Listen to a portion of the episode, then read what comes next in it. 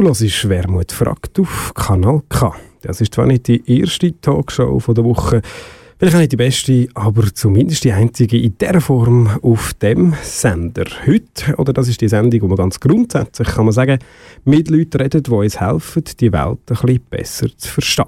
Heute ein Gast, der gar nicht so weit weg von da wohnt. Er ist mit dem E-Bike angereist aus Kölligen, straight out der Westargau. Der Andreas Vogunten, herzlich willkommen im Studio. Vielen Dank, dass ich da sein darf. Sali Cedric.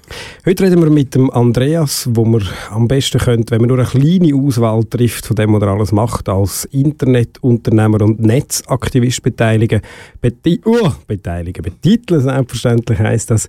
Heute reden wir mit ihm über Internetpolitik, was das überhaupt kann sein und vor allem, wieso er sich im Moment gerade so grausam aufregt über Diskussionen über das Urheberrecht im nationalen Parlament. Wir fangen an, wie immer, mit einem Stück Musik.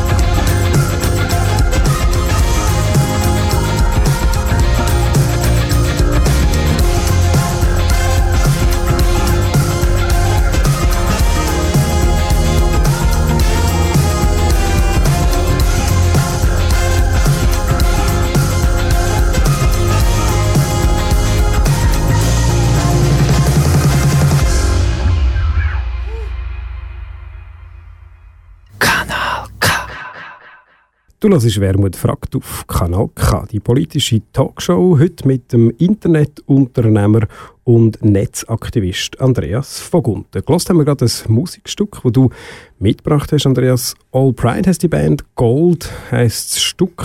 Was soll ich das sagen? Gold? Steigen wir gerade hoch ein? Äh, nein, ich muss ehrlicherweise sagen, der Song, den ich ausgewählt habe, ist nicht so wichtig als viel mehr Band, mhm. wo für mich ein Beispiel ist von einer unglaublich vitalen und äh, hochqualitativ hochstehende Schweizer Musikszene. Die Band ist aus Baden und hat äh, vor drei Jahren ist das glaube ich das dritte Album, das sie vorgestellt haben damals, wo Gold einer von diesen Songs ist und ähm, ich finde eben einfach gerade ähm, derige Bands, die es noch Haufen andere gibt in der Schweiz, zeigen eigentlich, wie viel das einerseits ähm, die Demokratisierung der Produktionsmittel in der Musikindustrie dazu geführt hat, äh, zusammen mit der unglaublich guten Ausbildung, die wir heute in der Schweiz haben im Bereich äh, Musikunterricht, dass wir auf unglaublich hohem Niveau eine riesige Anzahl von tollen Bands haben, in verschiedensten Musikstilrichtungen. Ich höre jetzt, Andreas ist gerade direkt in die politische Ökonomie vom Urheberrecht und der Musikindustrie eingestiegen. Wir noch kurz einen Schlenker machen, bevor wir zu diesen komplizierteren Fragen kommen. Wir haben es vorhin gesagt, du bist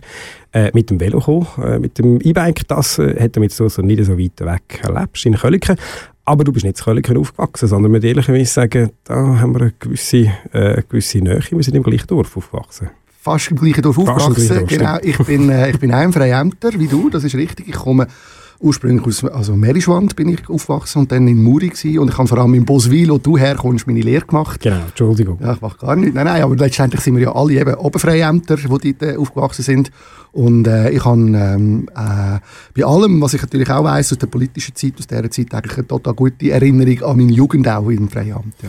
Du bist in Merischwand aufgewachsen. Was macht man so als Jugendlicher im Freiamt, wenn man groß wird? Äh, ja, gut, man muss immer ein bisschen schauen, in welcher Zeit das, war. Ich habe Jahrgang 68. Das heisst, ich bin Anfangs 80er Jahre eigentlich in dem, in dem schönen jugendlichen Alter gewesen. Und zu meiner Zeit war es schon so gewesen, dass es recht klar Trend war. Es hat die gegeben, äh, eher die Böseren, sage ich jetzt in Anführungszeichen, aus der Sicht vom, vom Establishment, wo in Ausgang sind, schon im Jugendalter, die anfangen zu rauchen mit 14. Und, äh, und, und da hast du dazugehört? Ja, da habe ich ah. dazugehört. Ja, ich bin nicht unbedingt, äh, bin nicht unbedingt geeignet als Vorbild für, für Jugendliche. Auf ja. der einen Seite, auf der anderen Seite kann man sagen, ich, mir ist nachher gleich auch noch irgendetwas einigermaßen äh, Brauchbares wurde. aber, aber es ist interessant, also die, die, die, die, wir haben im Freiamt wirklich viel gemacht. Wir, sind, äh, wir haben eigentlich ein, wirklich eine aktive Jugend gehabt. Also wir haben Open Air organisiert zum mhm. Beispiel, das Freiamter Open Air, was es lang gegeben hat. Ich habe das als damals 13-Jährigen erlebt, was noch ein paar, eine Generation älter, also über mir quasi organisiert hat. Die haben dann nach dem dritten aufgehört. Wir haben dann ein paar Jahre später das wieder aufgenommen, den Fall wieder aufgenommen, haben es wieder gemacht.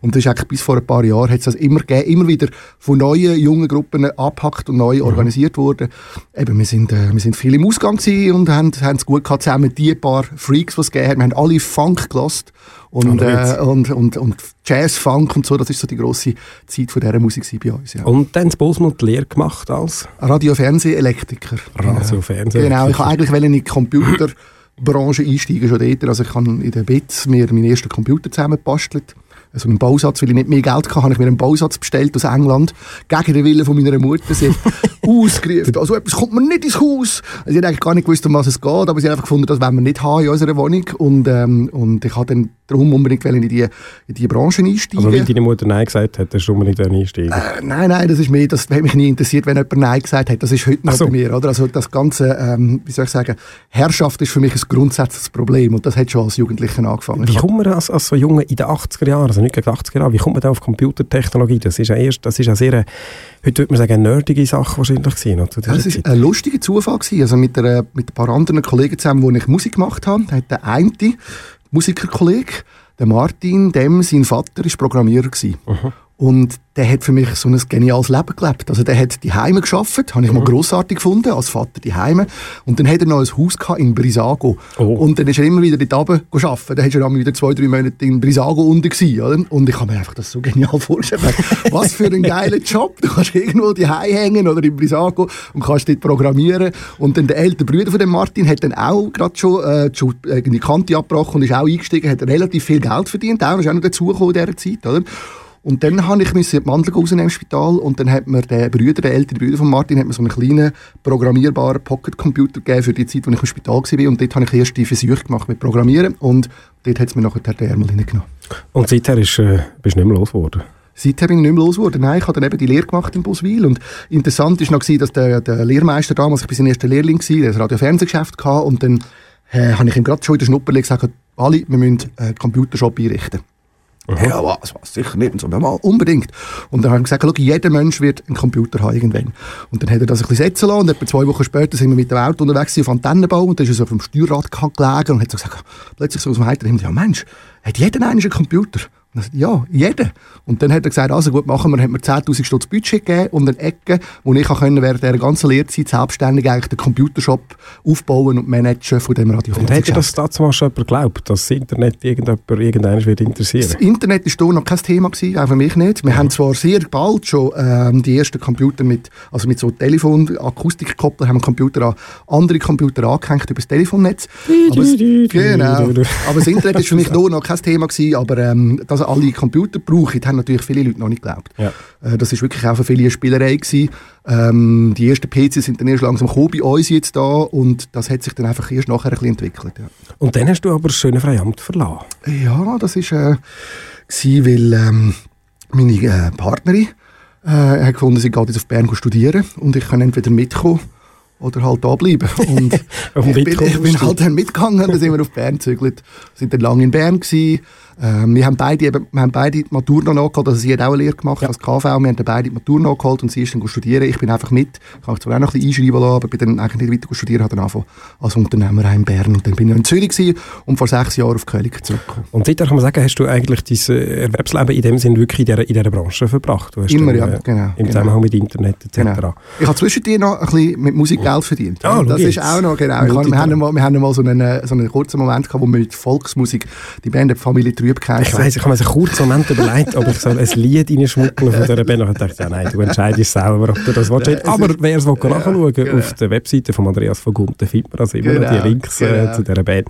Okay, und wie kommt man denn so vom, vom beruflichen Interesse, irgendwie, ich kann mich erinnern, relativ früh, die ersten paar Mal, wo ich dann so ein bisschen in Kontakt gekommen bin mit dem Begriff Internetpolitik, Digitalpolitik, wo noch niemand so genau gewusst hat, was man mit dem so sagen ist der Name Andreas von Gunten auch immer mal wieder, wieder auftaucht. Wie kommt das? Wie kommt man denn äh, über das Unternehmertum in Kontakt mit diesen politischen Fragen? Wie ist das dir passiert?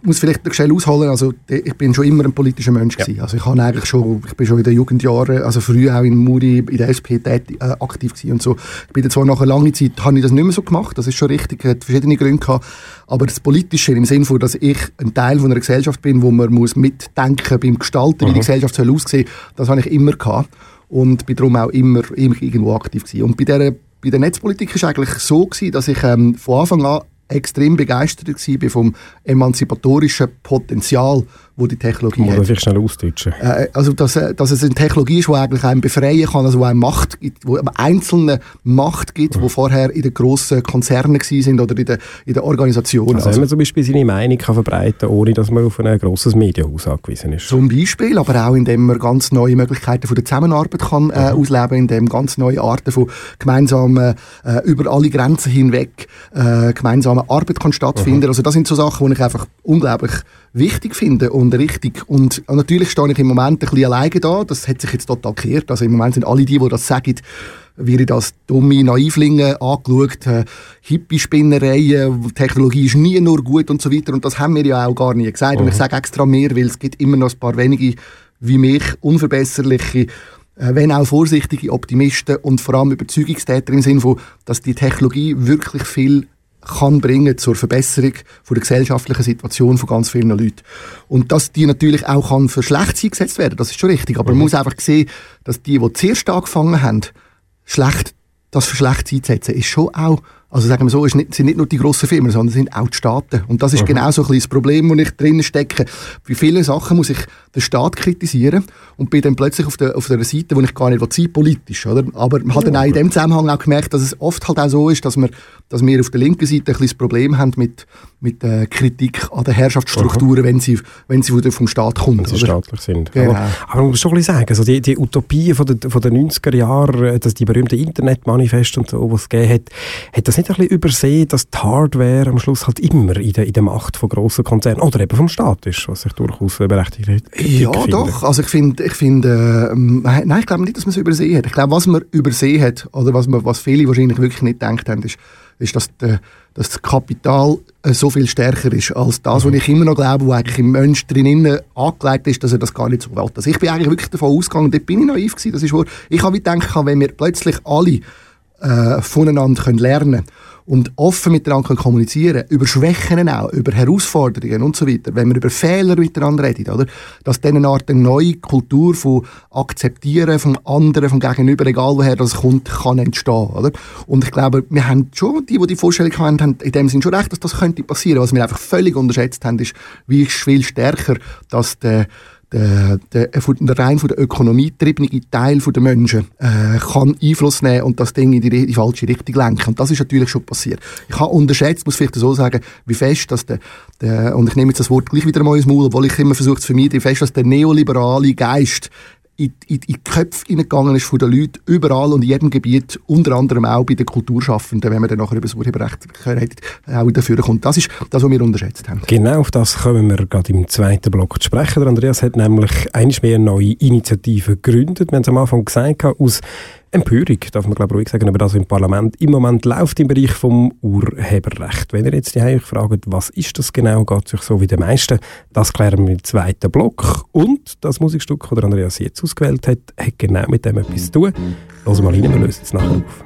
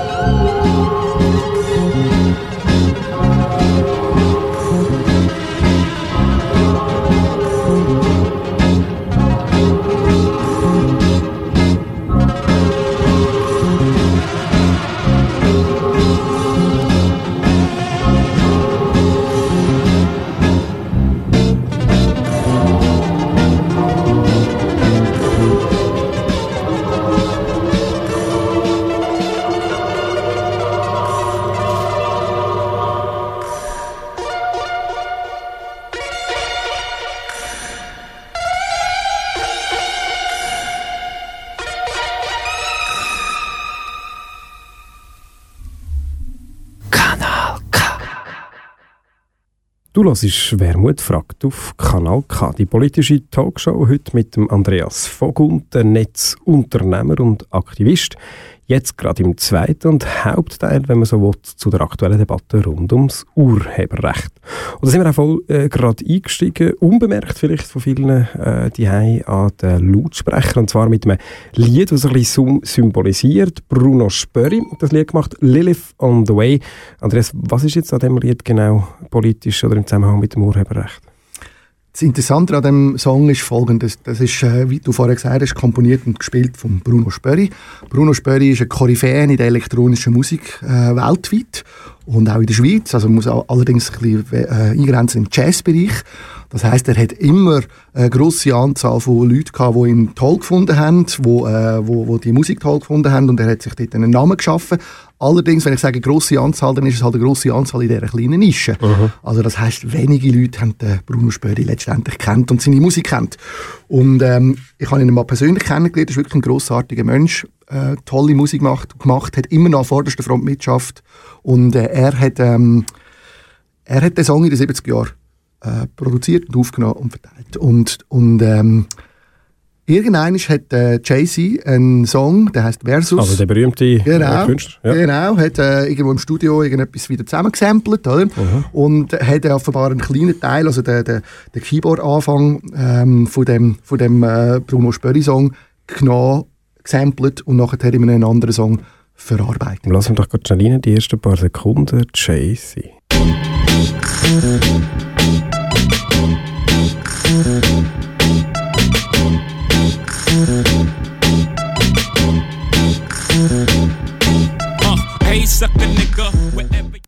Das war der Teil, gewesen.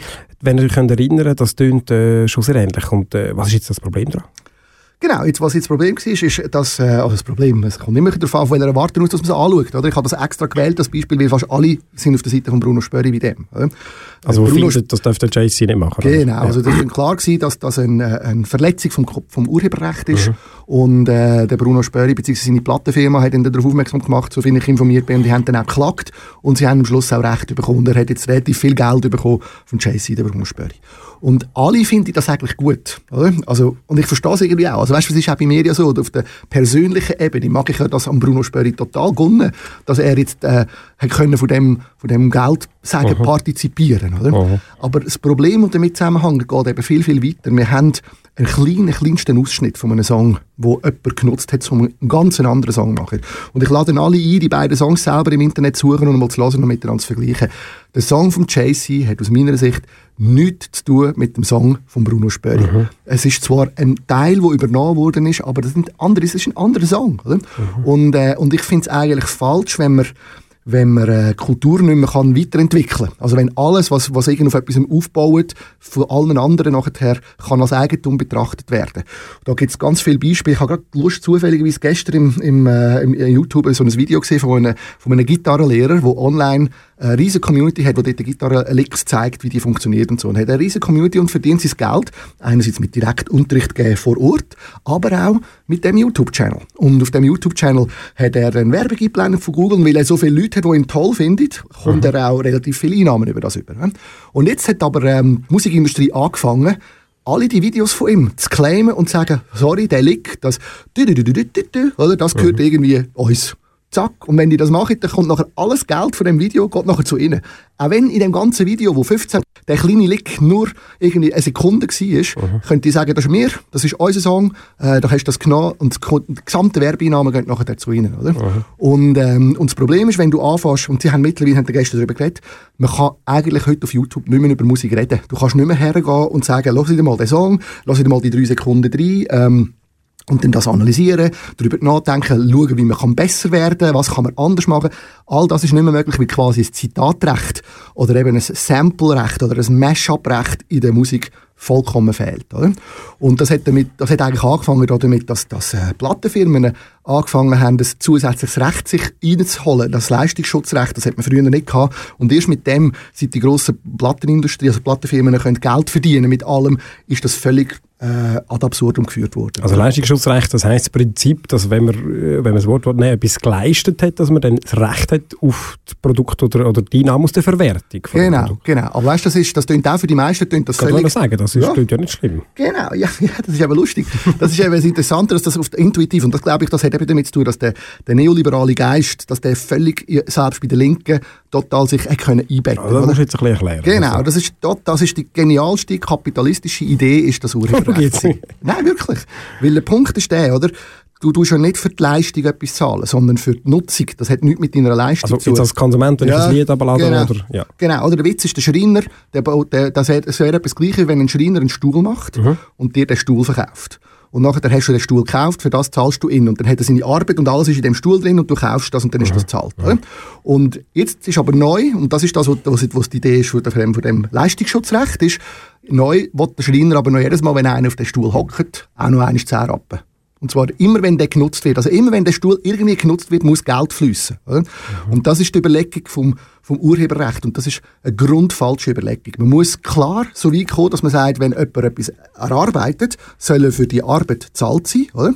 Aber es ist absolut abstrus, weil für jeden Nutzen äh, etwas zu verlangen. Kommt noch dazu, und das macht es noch viel komplexer natürlich, kommt noch dazu, dass es absolut äh, Irrsinn ist zu behaupten, dass wenn irgendjemand ein Werk schafft, dass er der alleinige Urheber von dem Werk ist und darum auch alle Einnahmen soll für sich können ergattern. Ja, natürlich, aber das stimmt ja auch, wenn man auf einer Bank schafft nicht oder wenn man bei der, bei der Polizei ist nicht. Äh, Sicherheit ist in dem Sinne auch ein öffentliches Gut, wo, wo hergestellt wird. Das ist nicht ein Problem, wo, wo grundsätzlich eine arbeitsteilige Gesellschaft betrifft. Nein, das finde ich nicht. Das ist ganz etwas anderes, ob du, okay. ob du ein Nutzungsrecht definierst und sagst, jeder, wenn immer das genutzt wird, muss man dafür zahlen, oder ob du einfach ein, ein, ein Recht definierst, definierst, wenn du, einfach sagst, wenn du Arbeit machst, dann kommst du Geld über. Nehmen wir Fotografen, jetzt das Problem ja. aktuell im, im, im, im Urheberrecht. Oder bis jetzt äh, ein Fotograf, ein professioneller Fotograf, der hat einen Auftrag bekommen von einer Zeitung oder von einem, von einem Unternehmer und hat gesagt, komm, mach mir bitte ein Foto für das. Und dann hat der Fotograf in der Regel, äh, also nicht nur in der Regel, sondern normalerweise professionelle Fotograf verlangt dann Geld dafür. Und zwar so will, dass es ihm langt zum Leben. Oder? Dass der, er sagt, ich muss ein Foto machen, Hochzeitsfoto, ich bin einen Tag dort, kostet mit Equipment 1500 Franken zum Beispiel. Und dann zahle ich das und die Sache ist erledigt. Genau, und die Sache ist erledigt. Oder? Und jetzt haben die Fotografen auch plötzlich das Gefühl, nein, es langt nicht. Ich will nicht nur die 1500 Franken für meine Arbeit, die ich habe, sondern ich will in Zukunft und bis 50 Jahre, nachdem die Foto gemacht ist, jedes Mal, wenn irgendwo die Foto für irgendetwas eingesetzt wird, will ich für das Geld sehen. Aber ist es nicht korrekt, wenn jemand anders mit deinem Produkt quasi, also nehmen wir jetzt an, die Foto gibt es irgendwie und ist im Internet auf einer Webseite, wo viel Werbung geschaltet wird, das generiert Einnahmen. Ist es dann nicht korrekt, man sagt, okay, dem möchten wir auch beteiligt werden, da gibt es eine neue Industrie, eine neue Verbreitungsform, wo wir am Anfang nicht wissen, zu was das alles gebraucht worden ist, äh, dass man dann dort sagt, okay, da wollen wir aber schon auch noch, schon noch beteiligt werden und nicht nur Google oder ein grosses Unternehmen, das an dem verdient. Das Problem ist ja, dass du eigentlich nicht verhinderst, dass am Schluss ein grosses Unternehmen ja. an dem verdient. Das ist ja der Witz, oder? Die, die Urheberrechte verhindern genau das nicht, sondern im Gegenteil, sie geben ihnen eigentlich die Macht, das zu machen, oder? Das ist mal das erste Problem. Das zweite ist, und zwar hat das damit zu tun, dass es einen sogenannten Longtail gibt im Verwerten von, von, von, von Werken. Also das bedeutet eigentlich nichts anderes, als dass der ganz grosse Teil der Werke, die entstehen, einzeln gesehen minimalst können verwertet werden. Das heißt, sie haben einzeln betrachtet, gibt ein Song oder ein Foto ein paar Franken pro Jahr Aha. und das abnehmend, oder? Und, äh, und nur wer eigentlich alle miteinander kann verwerten der kann, der kann massiv Geld verdienen. Also wenn ich zum Beispiel äh, einen Streamingdienst kann bieten mit Millionen von Songs, die genau. ich Oder mhm. wenn ich derjenige bin, der das Recht hat an all diesen Millionen von Songs, ja, genau, zum Beispiel Universal, mhm. Universal Group, darum kaufen die jedes Jahr für mehrere hundert Millionen kaufen die alte Kataloge auf und weil die verdienen jedes Mal, wenn irgendwo ein Song von Prince läuft, verdient, verdient irgendjemand, nicht der Prince. Oder? Und ähm, und das ist eigentlich das, was passiert, weil wir die Urheberrechte haben. Nur darum kann man überhaupt so eine Verwertungsmaschinerie aufbauen. Nur darum kann man überhaupt so grosse, grosse Konzerne installieren. Und jetzt, wie wäre es, wenn wir das nicht hätten? Oder? Ich meine, ich, wir reden ja jetzt von, wenn wir realpolitisch anschauen, kann man das Urheberrecht nicht abschaffen. Ist mir schon klar, mir geht es jetzt darum, dass es nicht noch verschärft wird im Moment. Genau, wir müssen sagen, was die aktuelle Situation ist. Die aktuelle Situation ist die, dass wir äh, einerseits im, ja, jetzt neuerdings eben wollen einen Lichtbildschutz einführen. Das, das heißt eben, dass mit diesen Fotos, genau. jede Foto soll in Zukunft geschützt werden. Und das nächste, was jetzt auch noch gekommen ist, wo noch drauf worden ist, ist, dass jetzt noch in Zukunft alle Titel und Aris von Zeitungsartikeln, also von journalistischen Inhalten, sollen auch geschützt werden. Also kleinste Aussagen wie äh, Lawinenunfall in Grand Montana, drei Tote, ist in Zukunft ein geschützter Titel. Und, ähm, und man will noch Geld verlangen für die Links, die man dann kann setzen kann. Also das ist die berühmte Linksteuer, genau, genau, die genau. dann soll erhoben werden Mit der Idee, ja, das Tragische ist auch da wieder beides Mal, es ist immer, die Idee ist eigentlich gut, es geht darum, dass man einen Weg soll finden wie man will, äh, qualitativ hochwertigen Journalismus finanzieren will. Mhm. Aber das Problem ist, was da, was da gemacht wird, ist, einmal mehr wird nicht der Journalismus finanziert, sondern der Verlag. Und Verlage müssen, weiss Gott, nicht unterstützt werden. Die sind genau die, die eigentlich nicht müssen unterstützt werden Wir haben gesehen, also es gibt, von mir aus kann man kleine Gruppen von, von Redaktionen unterstützen, die, die einen Weg suchen, wie sie guten Journalismus machen können. Aber die Verlage in der Schweiz, die bieten eben gerade gar nichts an, um den qualitativ guten Journalismus noch behalten in der Schweiz. Sie haben es in der Hand, um das zu finanzieren. Sie haben bis jetzt in den Zeitungen, haben sie zum Beispiel Inserat für Immobilien, für Stellen und so weiter, oder? Und die Inserate, die haben sie immer noch. Die haben sie einfach jetzt im Internet in eine separate Firma ausgelagert Monat, verdienen aber Hunderte von Millionen pro Jahr mit denen Inserat, sind einfach nicht mehr bereit, mit dem Geld den Journalismus zu finanzieren. Oder? Und das Leistungsschutzrecht wird und die Linksteuer wird überhaupt nicht dazu beitragen, dass die Journalistinnen und Journalisten bessere Arbeitsbedingungen werden haben oder mehr können verdienen, sondern es wird einzig und allein dazu führen, dass die grossen Verlage weiter gestärkt werden und man eigentlich Medienvielfalt wird einschränken statt fördern. Das ist das Problem. Das sagen natürlich meine Kolleginnen und Kollegen, muss ich schnell sagen, das Geschäft ist in dem Moment, wo wir das Gespräch führen, sogenannt zwischen den zwei Räten. Also der Ständerat behandelt Vorschläge, die der Nationalrat gemacht hat. Die Linksteuer ist eigentlich erst jetzt in dieser Form äh, auf den Tisch gekommen. Jetzt sagen natürlich meine Kolleginnen und Kollegen, okay, die Verlage hätten gerne äh, viel von dieser Publizität, die vom Print ins Internet gewandert ist, wollen einen Teil davon haben. Das ist ja in dem Sinne auch korrekt. Und jetzt kommt der Vogt und der schützt eigentlich Google. Der steht auf der Seite von Google und will, dass Google noch mehr am Kuchen Nein, äh, das, das, natürlich, das, das, das, ist, äh, das ist schon richtig, dass das so aussieht. Aber mir geht es gar nicht um Google. Und wenn man von Google, wenn man von Google Geld äh, also wenn, wenn man das, den Teil, wo Google Wertschöpfung in der Schweiz generiert, wenn man dort etwas abschöpfen und irgendwo umleiten dann soll man das machen, aber nicht mit einem, mit einem Leistungsschutzrecht, weil das bringt nichts, das kann man über Steuern lösen. Was wäre denn die Auswirkung, was ist denn das Problem, sagen wir jetzt, für mich als Internetnutzer, was würde denn passieren, wenn so eine Linksteuer kommt, das ist mir ja gleich, ob das jetzt Verlag oder Google zahlt, als Benutzer? Es führt dazu, dass, dass, er kein, äh, dass er kein Wettbewerb mehr kann stattfinden mit unter den Verlagen. Also es wird einfach, es wird nicht mehr möglich sein, zum Beispiel einerseits auf der technologischen Ebene, also suchmaschinenmäßig, Aggregatoren-Ebene, also Angebote, die mit News schaffen können, keine neue mehr entstehen, weil du kannst keine, du kommst keine Lizenzen über von diesen Verlagen für das. Und gleichzeitig können kleine Verlage nicht entstehen, also Verlage wie zum Beispiel das Republik, die entstanden sind, aber auch Watts und so weiter, werden Probleme haben in Zukunft, weil sie zu wenig stark sind, um überhaupt über Lizenzen zu reden, bei, ähm, bei, bei diesen äh, grossen Konzernen wie Google und wie Facebook. Mhm. Und jetzt sagt man, ja, da kann man sich ja zusammentun, das funktioniert einfach nicht, weil du hast am Schluss nachher eine grosse Verwertungsgesellschaft, die uns einfach nimmt und die Kleinen haben dann wieder nichts davon. Das sehen wir ja heute schon bei den Verwertungsgesellschaften im Urheberrecht. Und das nächste Problem ist noch, dass die, ähm, dass die Linksteuer, die sie jetzt im Moment vorgesehen ist, dass die eben so formuliert ist, dass sie unveräußerlich ist. Das bedeutet, und sie kann nur durch Verwertungsgesellschaften eingezogen werden. Das bedeutet, ich kann mich zum Beispiel als freier Journalist oder als kleiner Verlag nicht einmal mehr dafür entscheiden, News zu produzieren und die zum Beispiel unter der Creative Commons Lizenz kostenlos ins Netz zu tun. Mhm. Also meine Entscheidung, um zum Beispiel etwas können entgegenzuhalten und sagen, also gut, dann könnt ihr euch durch ein Zeug verstecken und wir dafür äh, ein neues Modell aufbauen, das halt anders funktioniert. Das wird verhindern, dass sie, sie versuchen quasi auch noch ihr Geschäftsmodell ähm, zu blockieren, zu schützen für immer und ewig. Oder? Und das ist halt einfach falsch. Äh, Nochmal, es wird nicht helfen am, am, Journalismus und es wird nur ein paar Verlagskapitalisten helfen, dass sie noch mehr Geld können verdienen können, aber nicht im Journalismus. Jetzt sind wir ja nicht die Ersten, die die Diskussion führen. Gibt es Erfahrungen aus anderen Ländern aus Europa?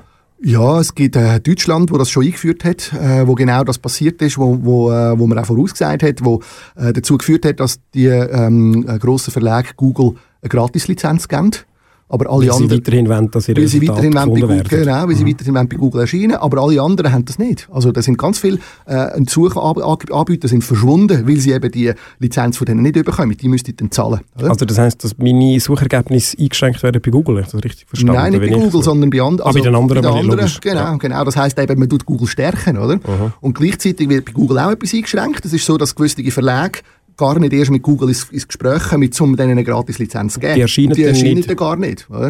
Die sind dann gar nicht rum. Und darum, und natürlich, und, in Spanien ist es noch anders gelaufen, dort hat man dann einfach gesagt, hat Google gesagt, gut, dann stellen wir halt Google News ab. Fertig. Da gibt es dort nicht mehr als Angebot. Wäre das etwas Schlimmes? Ich, brauche, ich persönlich brauche Google News nie. Ich finde das jetzt auch nicht so schlimm, oder? Aber es ist dann äh, Kollateralschäden, die angerichtet werden, die sind viel grösser. Es geht eigentlich nicht um Google News, sondern es geht darum, und das ist eben auch das Problem, das Gesetz, das Zell Google schlägt, oder es soll Facebook schlagen, aber es schlägt nachher alle anderen. Und das sehen wir übrigens bei vielen anderen Sachen auch, wenn wir die DSGVO anschauen, Datenschutzgrundverordnung, oder? Oder Europäische Union. Genau, wo eine gute Idee ist im Grundsatz und ganz viele wichtige Sachen drin sind, ist halt schon so, oder?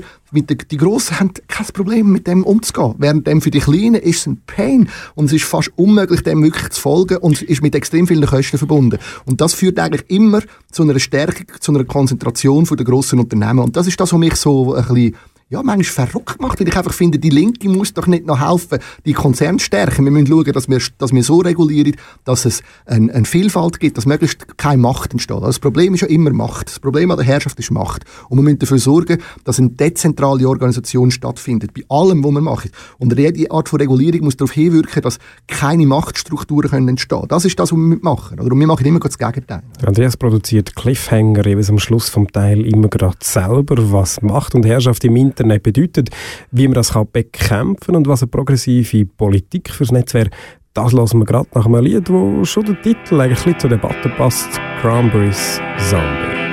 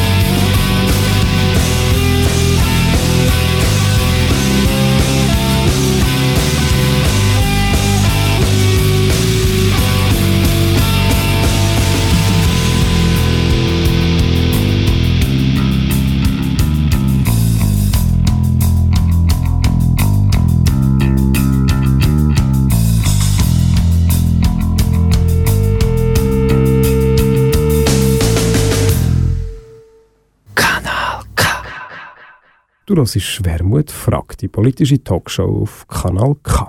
Heute mit dem Andreas von Gunter, Netzunternehmer und Aktivist aus Köliken im Kanton Aargau. Gelost haben wir Cranberries, Zombie.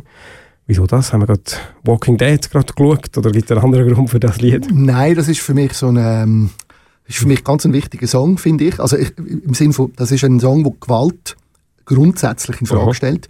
Und zwar auch die Gewalt, die man vielleicht könnte gut finden, also im Sinne von, wenn sie, auch dann, wenn sie für die gute Sache ist, oder? Also Aha. mit der Überlegung, dass eigentlich, dass, dass, dass der, der dümmste Weg ist, wo wir können gehen als Gesellschaft, oder? Und Gewalt fängt für mich halt immer schon an mit der Herrschaftsstruktur. Also dort fängt es eigentlich an. Dort, ist, tut man, dort tut man Grundlagen legen für eine gewalttätige Welt. Mhm. Und ähm, mich dunkt der Song einfach so ähm, äh, mächtig im, im, in dem Klarmachen von dieser Idee.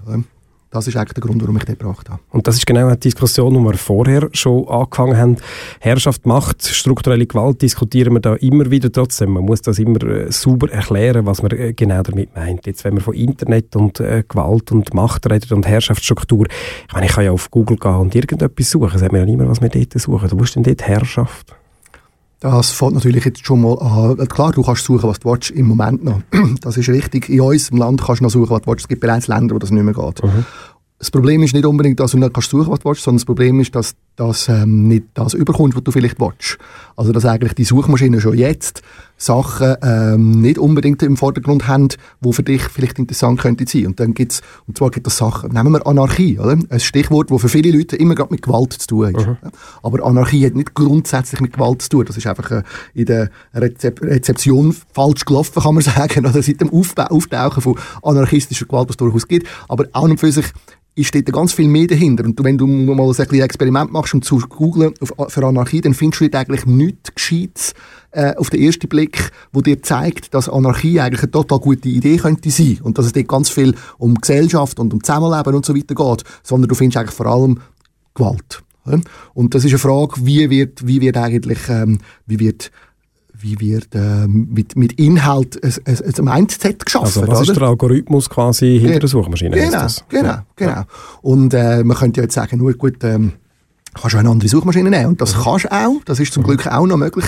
Das Problem ist nur, dass es immer weniger von diesen Suchmaschinen gibt, die noch irgendetwas machen können. Im Moment kann man sagen, DuckDuckGo kann man brauchen, äh, kommt, kommt schon einen Schritt weiter, aber auch dort fehlt halt irgendwo, ähm, bei vielen von diesen Strukturen, also von diesen, von diesen, von diesen grossen Konzernen fehlt irgendwo das einschränkende Moment, also, oder das Demokratiemoment, oder, wo wir am Anfang eigentlich hatten auf eine Art. Also ich sage jetzt mal, bei der Suchmaschine ist es schon immer ein bisschen problematisch gewesen, aber letztendlich Plattformen finde ich eigentlich noch ein bisschen wichtig, also die ganze Geschichte mit Facebook, Twitter und YouTube, oder dort ist eigentlich das grosse Problem, dass man das, was eigentlich mal denkt, ist, dass es jeder selber macht, auf mhm. seinen Server, auch wenn er die halt noch mit muss mieten, äh, dass das nicht, dass das jetzt auf diesen Plattformen konzentriert ist und dort nachher natürlich massiv eingeschränkt wird, was man sieht ich habe sogar, sogar Verständnis bei gewissen Sachen, dass das muss passieren. Eben Gewaltverherrlichung, Video und so weiter. Ich sehe die Probleme. Rechtsextreme Propaganda. Rechtsextreme, klar, alles. Aber das Problem ist halt gleich, äh, was du dann ähm, auch noch zusätzlich verhinderst. Oder? Und was du am Schluss für eine Welt schaffst, wo dann eigentlich nur noch so eine heile Welt ist, wo eigentlich gar kein Diskurs mehr stattfinden kann,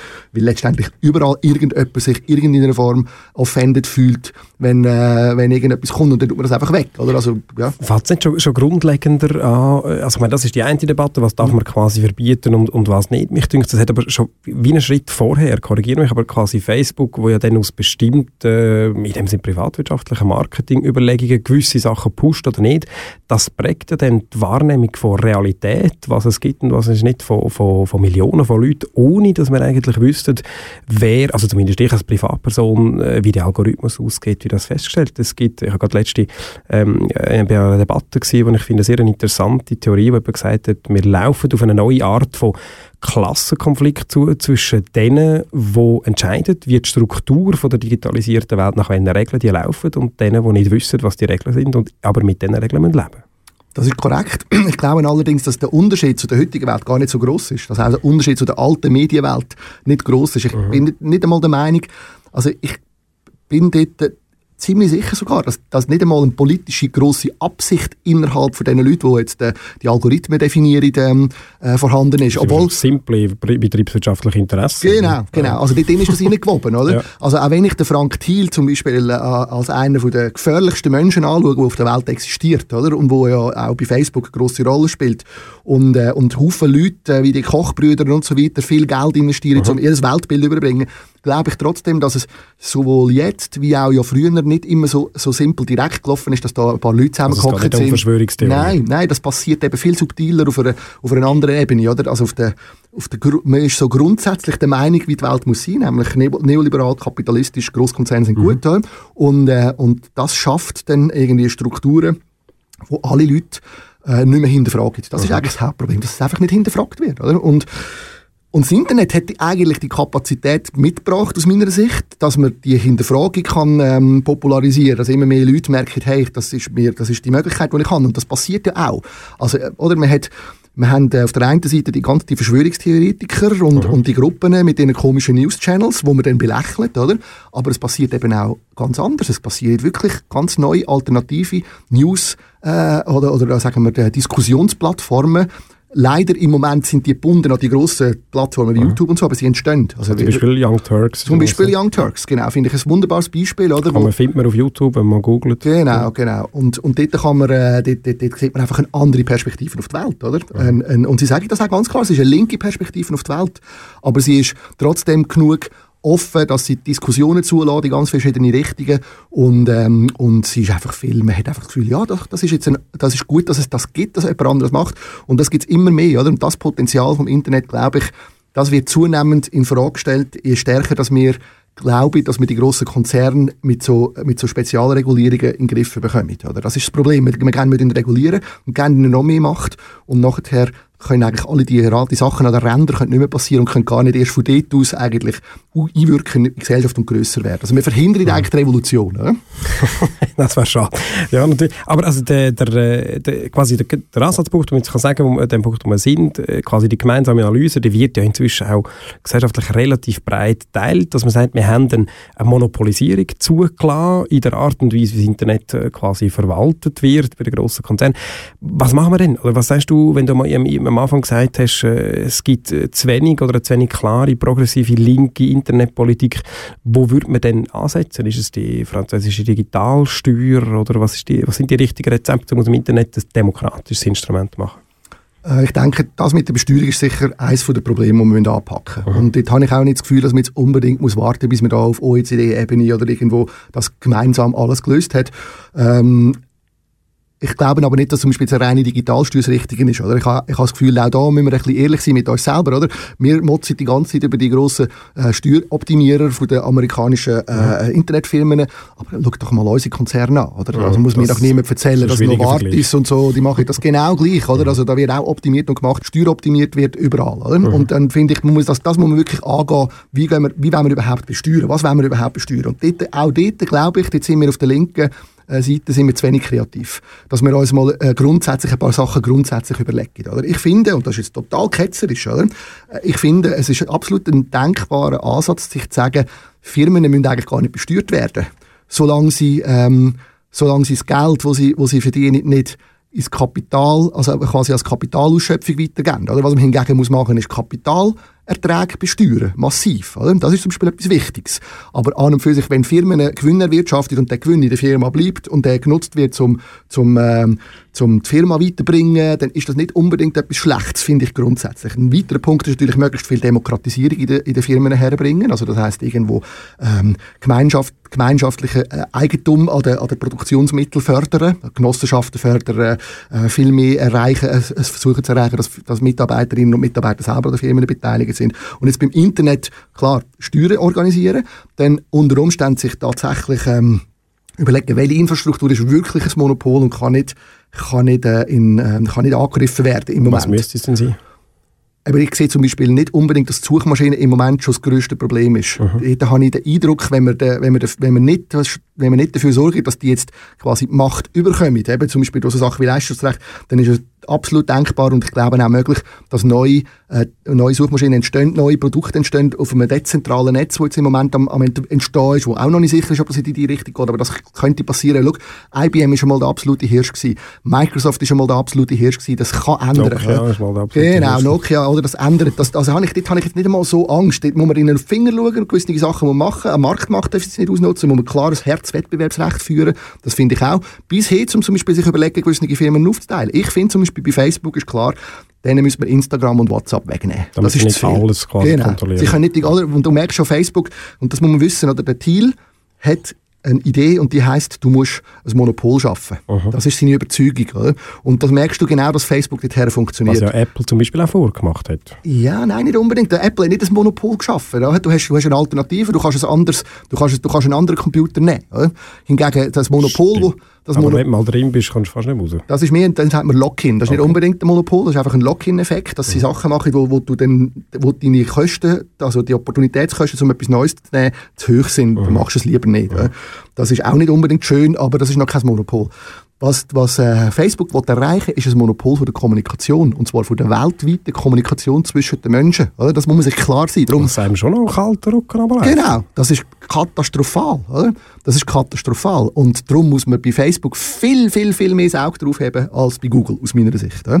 Und was wir aber, wir müssen wie anfangen, zuerst weiter unten. Wir müssen zuerst mal sagen, gut, damit das Internet überhaupt kann funktionieren und damit Leute können äh, kämpfen gegenüber einem, so einem grossen Kon Kon Konzern, wenn es einmal nötig ist, dann muss etwas gewährleistet sein und das ist der Zugang zum mhm. Netz. Oder?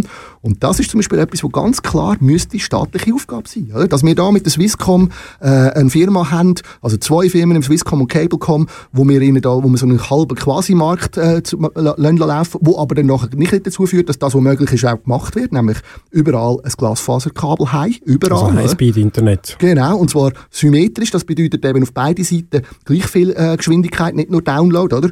Und du merkst sowohl übrigens bei der Urheberrechtsdebatte wie auch jetzt da, das Bild, das die Leute haben, bei der Swisscom und bei den Grosskonzernen im Urheberrecht, ist immer noch das Bild vom Konsument und mhm. der Konsumentin. Und auf der einen Seite in der Masse und auf der anderen Seite der, der, der, der vereinzelte Produzent, der Produzentin, der Geld verdienen kann. Also nicht der Teilnehmer quasi genau. im Internet. Ja. Und, und der Witz ist aber, das Internet ist ein Zweiweg-Medium. Mhm. Das erste Mal, wo wir das haben, ein Medium, wo beide Seiten gleichberechtigt können sein können und gleich, gleichberechtigt kommunizieren. Darum sind wir auch alle Urheber geworden jetzt. Oder? Und, äh, und darum sind wir auch alle, äh, müssen wir auch auf beiden Seiten eigentlich gleich viel Bandbreite haben. Das leuchtet einfach den Leuten nicht ein, aber es geht darum, dass wir auf beide Seiten... Und das sind also Sachen, die ich glaube, wo wir als in der Politik viel mehr Einfluss könnte nehmen. Wir könnten sagen, so fertig. Das war ein Fehler mit der, mit der ganzen Liberalisierung, die wir hier gemacht haben.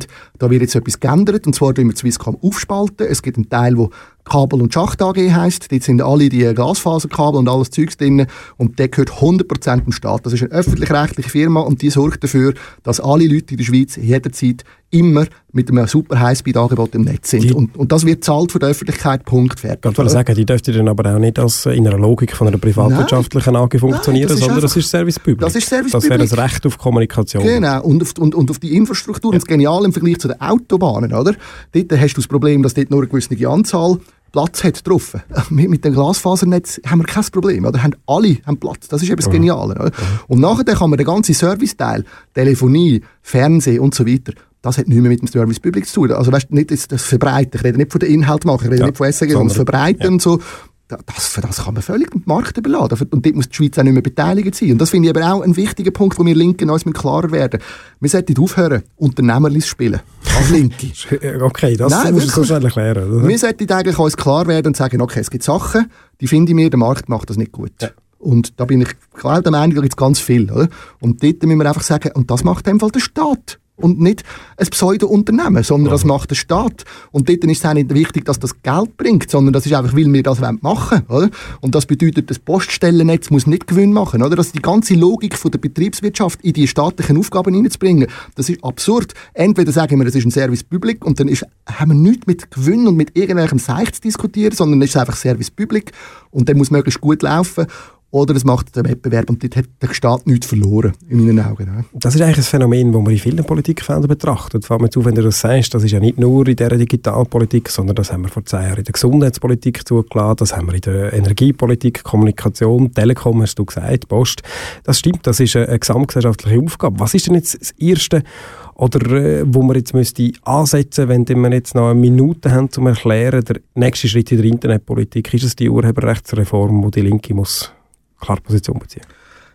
Es sind gerade mehrere Sachen am Laufen. Wir haben äh, jetzt gerade das Fernmeldegesetz äh, revidiert. Also das ist jetzt eigentlich fertig und dort ist, also ein Schritt ist fertig und dort ist schon mal gut, dass wir die Netzneutralität verankert haben. Das heißt? Das ist ein grosser Erfolg, den wir miteinander äh, haben können erringen.